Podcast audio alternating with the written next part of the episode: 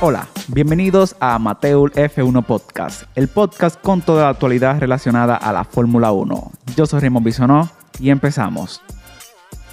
Continuamos el parón veraniego de la Fórmula 1 con la segunda parte de los datos y estadísticas más relevantes que tuvo la mitad de temporada de la Fórmula 1. Eh, entrando a la Ferrari, al equipo, a la escudería, tenemos a Leclerc. Leclerc es el único piloto que ha conseguido una pole position y realmente ha conseguido dos pole position. Consiguió Mónaco y consiguió Azerbaiyán, una detrás de la otra. ¿Te acuerdas de eso? Sí, sí. Pero en Mónaco no pudo Lo salir. explotó el carro. Exactamente. En su misma pared, la de siempre, en Alfa Romeo. Solo pudo empezar en Azerbaiyán, eh, ya por el problema que tú mencionas, cuando desbarató el coche. Y luego en la salida, eh, Ferrari tuvo un problema que no pudo solucionar y bueno, se, se quedó sin, sin tomar esa pole position que fácil, como este el trazado de Mónaco, hubiera ganado. Ahora, vamos al mío. Sainz. Sainz. Sí. Sainz y Leclerc Dame valor. estaban igualados en punto hasta que Peter fue des- descalificado. Estaban 80 y 80. No. Pero con la descalificación y Sainz obtie- obtiene el tercer puesto eh, en esa carrera de Hungría, le aventaja tres puntos a- al predestinato. Oh. ¿A quién era el predestinato de Ferrari? A No, Charles que, Leclerc. que se amarre, porque Sainz aprende rápido a decir. Pero, así. pero, pero, pero, pero, pero no hay que quitar el predestinato. El predestinato sí ha terminado más, o sea, más Sí, adelante. sí, sí, sí. Pero que Sainz tiene, en tiene- muchas de las tiene 10 carreras. años en Ferrari. Sainz creció no, en Red ¿cómo- Bull. cómo es?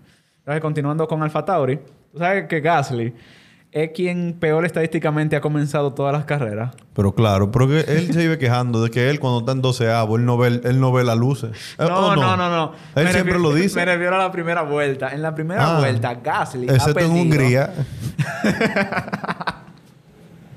¡Ey! ¡Ey! ¿Ganó posiciones o no? Gasly ha perdido un total de 24 posiciones en la primera vuelta. Hay que tener en cuenta de que en, en gran- en el Gran Premio de Estilia, Leclerc se lo llevó por delante y, y bueno, y perdió muchas de las posiciones que tenía. ¿De ¿Qué tú hablas de Sunoda? Que él todavía no entiende el, el- el- el timón.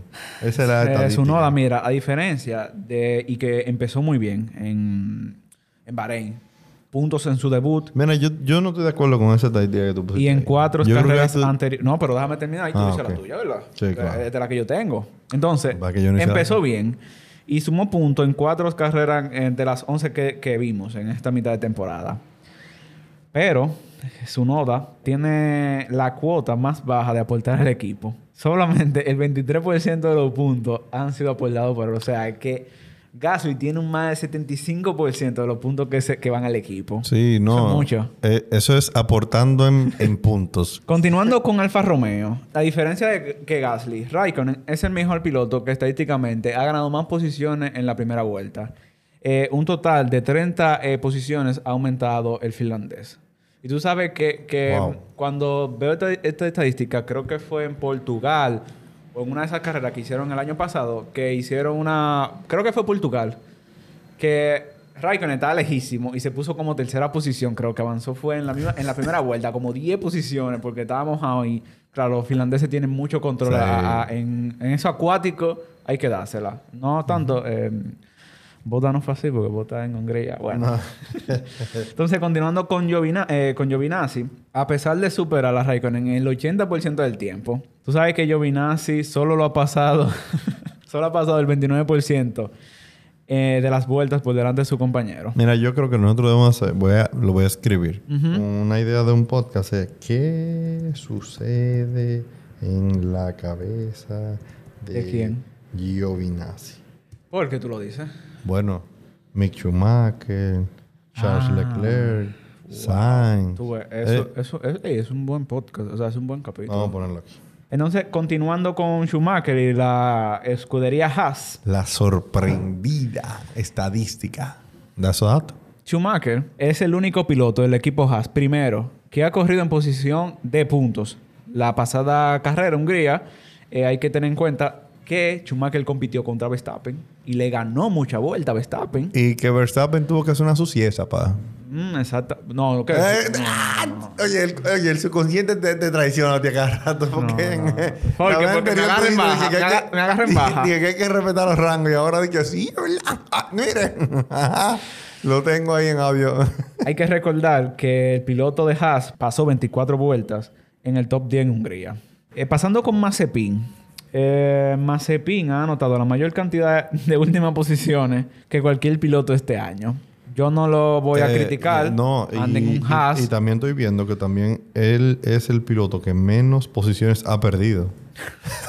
No, mentira. porque si That anda de joke. último. That joke. Yo te, yo te lo entendí. Eh, no, pero ese... Yo te lo entendí el chiste. Pero ese chiste lo hacía Russell. Ese chiste lo hacía Russell hace un par de años. Es que, mano, tú tienes que entender tu realidad. Entonces, ¿qué tú haces? Ya tú te ríes porque los comediantes, porque son grandes comediantes, porque pueden relajar su vida. O sea, y al final es eso. Ah. Russell entendió y entendió de que ya él va para un futuro mejor. Oh. Uh. Entonces, ya pasando a los últimos, eh, la escudería Williams. No, pero entonces, mira, Russell no es el único piloto que ha superado a su compañero de equipo cada fin de semana. O sea, me refiero a, a que en Williams, eh, Russell, tú sabes el gran fin de semana que tiene. Y me refiero, cuando fin de semana, me refiero al sábado. Y yo tengo aquí que a Russell el apodo de Mr. Sat- Saturday, como se, le dicen, es porque es cierto. ¿Tú sabes por qué? Porque él ahí es que se crece. Porque su compañero nunca lo ha batido. ¿Eh? Su compañero nunca lo ha batido en el sábado. Yo quiero ver eso en otra escudería, por favor. No, pero no, me refiero a que Russell es Mr. Sábado eh, con cualquier compañero que ha tenido en Williams. Ha sido muy raro la vez que sí lo baten en clasificación. Tenemos en cuenta de que Russell hizo una Q3 en un Williams. O sea, Eso hey, no. Mira, no, no tengo sombrero ahora de mismo. capó, ¿verdad? como dicen, de Totalmente. sombrero. Sí, claro. Entonces, sí. Latifi, a pesar de siempre estar detrás de Russell, con mayoría, me refiero a que siete veces ha ganado Russell la batalla y solamente dos ha ganado William, o sea, ha ganado Latifi, perdón. Tú sabes que entonces Latifi tiene mucho más puntos que, que, que Russell. Esta- esta Por la última carrera. No, no, no. Quizá en toda su carrera. no, no. Hay que referirse de que Russell se hizo punto en, en Mercedes-Benz, la carrera que corrió en Sakir. Creo que hizo una novena posición, fue en ese, en ese, en ese premio. Pero igual, en Williams eh, han sido los únicos puntos que han anotado los dos. Entonces, creo que, o sea, fueron ocho puntos que anotó eh, Latifi y algunos seis puntos anotó Williams. Uno lo ve los datos y uno hasta se ríe porque hay cosas a veces que que uno lo ve en las carreras. Por ejemplo, ese último dato de Russell y Latifi, tú sabes que Russell quizás es mejor, o sea, cualitativamente, Russell es mejor. O sea, ¿por qué tú me miras mal? No es mejor. Los datos dicen otra cosa. Los datos dicen otra cosa. Los datos ahora mismo, Latifi es mucho mejor que Russell. Yo vi en una serie los Russell otros días nunca va a llegar a esos puntos que- en Williams. Que con datos y argumentos tú puedes convencer a cualquiera. ¿Tú sabes por qué? Porque ahora Porque lo las que hay estadísticas tú las sabes. Tú relajas con que ella. Esta es la mejor. Porque yo te aseguro de que, por ejemplo, hablando de Hamilton, Hamilton tiene muchísimas más cosas que sacar, pero no. Quizá lo negativo es que no ha liderado, pero no ha liderado, pero está ganando el campeonato. Si hoy se, se acaba el campeonato, Hamilton hay que co- coronarlo campeón de nuevo de la Fórmula 1. Sí, sí, pero tranquilo, no te me adelante.